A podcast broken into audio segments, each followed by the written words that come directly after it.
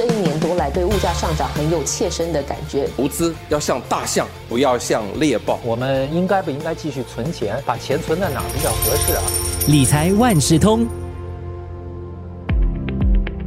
理财万事通，你好，我是九六三好 FM 的主持人思远。准备迎接新生命呢，是一件令人很期待的事情。不过，对有生育问题的夫妇来说，求子之路可以是一段非常煎熬的过程。新加坡有哪些津贴还有计划可以帮助他们减轻经济负担呢？如果成功的怀孕，应该如何更好的为孕期还有新生的宝宝提供保障呢？从今年的七月起，我国女性合法冻卵的年龄上限调高了。这个过程又包含了哪些费用？女性听众又需要考虑些什么呢？这一期的早报播客理财万事通邀请了联合早报财经组高级记者陈子云，和大家分享人工受孕技术的过程，还有助孕理财的一些考量。子云你好，你好。我们都知道哈，冻卵还有人工受孕其实是非常昂贵的，但是新加坡政府也有提供各种不同的助孕补助还有津贴，来减轻年轻夫妇的一些负担。子云，呃，具体的补贴还有津贴有哪些呢？必须注意的是，在新加坡，如果你要进行这个人工受孕，就是所谓的 IVF，嗯，在一些私家医院呢，你是不能享有政府津贴。你必须到三家新加坡的公共医院才能享有津贴，就是那个 KK 或者是 NUH 还有 SGH 这三家医院才能在一个特别的计划下享有这个津贴的。然后在这个津贴下，政府就会为新加坡公民夫妇，还有如果你是夫妇之间的其中一个人呢是 PR 也是可以享有津贴。那在这个计划下呢，你有好几个不同的类别了。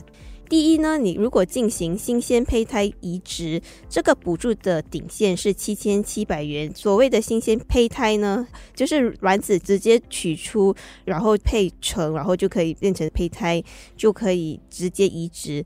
那第二种呢，就是解冻胚胎移植。这个解冻就是可能有些妇女提前取出卵子，然后去冷冻后呢，然后要进行这个移植。如果是接受这样的治疗呢，可以获得的津贴顶线是。两千两百元。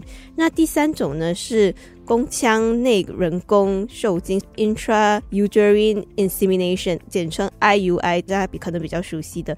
如果是接受这个技术的治疗呢，政府可以提供最多一千元的津贴。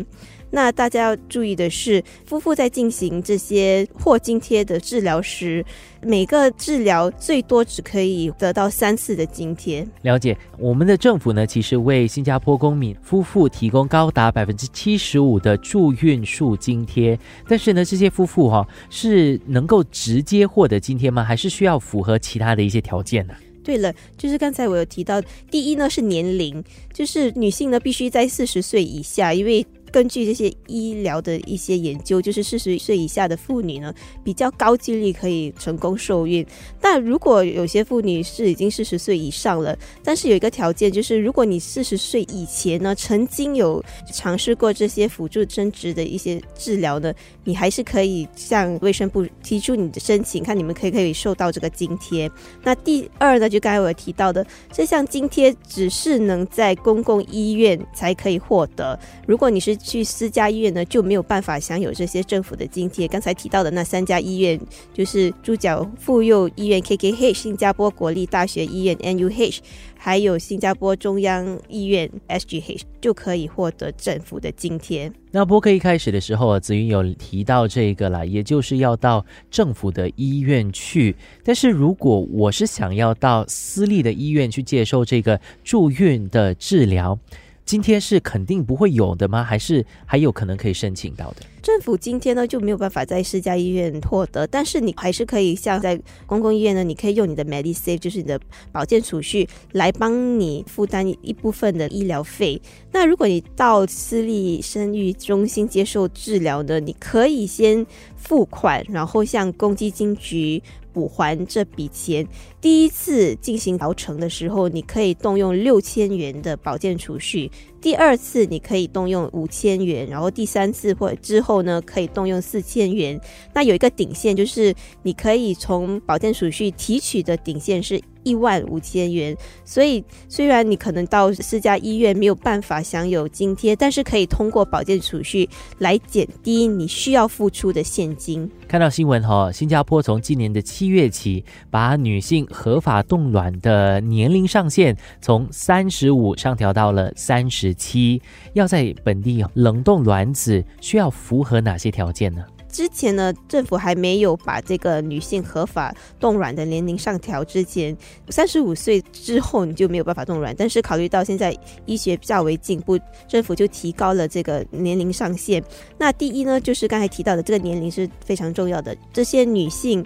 的年龄需要介于二十一到三十七岁。那现在政府修改了条例之后，无论你是单身或已婚，你都可以进冻卵。但是呢，如果你要使用这个卵子来受孕呢，你必须是合法夫妇，然后经过双方的同意才能。解冻这个卵子，然后进行这个 IVF 的手术。那刚刚我们就有提到了哈，冻卵其实是需要一笔庞大的费用的。子云可以解释一下哈，这个过程哦，这医疗的过程还有费用又是怎怎样的呢？对，冻卵呢，在新加坡如果是去公共医院呢，每一次冻卵大概需要一万元。那妇女呢，通常需要进行两次到三次。才可以取出十五到二十颗成熟的卵子来冷冻起来。我就询问了国大医院哦，目前这个手术是没有等候名单。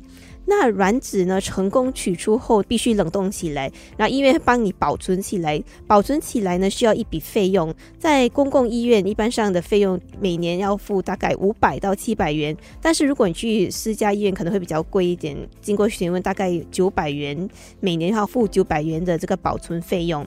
在本地呢，如果你是自愿选择冻卵呢，你是不可以获得政府津贴的，因为这个是你自己的选择，也不能使用保健储蓄 Medisave 支付费用。所以女性在考虑要进行这个，你就可能要准备一些现金来支付这笔费用。嗯，其实听起来哈，这个冻卵的助孕技术在本地要做的话是非常昂贵的。那我也听说一些妇女因为这些费用的关系，她们选择到国外去做 IVF。或者是动乱，他们一般会选择哪些国家？然后在国外做，是不是真的比较便宜啊？对，一些妇女呢会选择去泰国、印度或马来西亚做 IVF 或冻卵的手术。那刚才有提到，在新加坡，如果你在公共医院冻卵是大概一万元，那如果在私立医院冻卵的话，大概是一万三千元。然后还有刚才我提到，也是要付一笔保存费用。那有时候呢，海外的治疗费用可能会比新加坡来的低，但是也要考虑一些因素，看你选择的是哪些国外的医院。可能有些地方的确它的医疗和人力成本是比较低的，所以你需要付的费用比较少。但是还是不是有一些其他需要注意的事项呢？对，第一，如果你到海外进行这些手术，你要考虑到潜在的一些费用。包括了旅行费用、药品的费用、法规要求和行政等费用。因为如果你出国冻卵或进行 IVF 过后出现了一些并发症，或者需要一些额外手术，这些后续的护理呢，都需要多一点钱。那如果你是出国进行 IVF 或冻卵，对吗？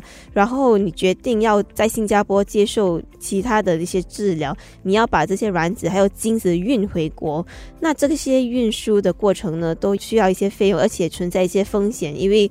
处理这些卵子和精子要非常的小心，然后需要用到冷链物流，这些都是需要一大笔费用的。刚刚我们聊了这么多哈，可以体会到人工受孕哈，这整个过程其实是很不容易的。那在成功怀孕之后呢，准父母又应该准备购买什么样的保险来保障孕期还有新生儿呢？对，市面上呢有非常多的孕期保险计划。那准父母在购买前呢，要考虑一些因素，因为不是每个计划都会为这些通过 IVF 或其他助孕术怀上的婴儿提供保障。可能一些保险公司认为，通过 IVF 或其他助孕术怀上的婴儿，他们的风险比较高，所以不愿意去为他们提供保障。那市面上一些有提供这类保障的计划，就包括了 Sing Life。AIA、Manual Life 还有 Prudential First 都有提供这类 IVF 怀上的婴儿提供保障。明白了。那这些准父母哈，他们又应该在什么样的时候购买适合的孕期保险计划呢？然后购买之前，呃，又需要注意些什么？子韵有什么好推荐的吗？这些准妈妈呢，可以在怀孕的第十三周就开始买保险计划，最好呢是趁早购买，因为怀孕初期如果出现什么突发情况啊，都可以提供一些保障。嗯，那在决定要购买哪类计划时呢？当然也要考虑到受保的时长，还有涵盖的范围。好像一些计划，如 Manulife 呢，它就让母亲在子女出生后的九十天内。为那个婴儿呢购买其他的保险，你不需要申报他的健康状况，你就可以帮他购买其他的保险。所以在买这些保险计划呢，要问清楚到底涵盖什么范围，然后还有一些什么的费用。因为如果你是通过 IVF 或助孕术怀上的婴儿，可能需要付一点 premium，要可能比普通的保险贵一点。但这个是可以帮助你比较安心一点，你可以在孕期的时候好好的照顾自己，然后就不用担心其他的费用。我们从媒体上面啊，或者是这个社交媒体上面，都看到了一些亲身经历的分享哈。要做人工受孕，其实是一场身心俱备的一场战斗了。如果可以把理财这方面做好的话，那这个过程中就可以减轻一些负担了。今天谢谢联合早报财经新闻高级记者陈子云跟我们分享人工受孕技术的过程，还有助孕理财。谢谢子云，谢谢。理财万事通与你分享既专业又易懂的财经知识。播客由新报业媒体华文媒体集团制作。我是九六三好 FM 的思源。完整版 Podcast 可以到联合早报 Audio 以及各大播客平台收听。欢迎你点赞分享。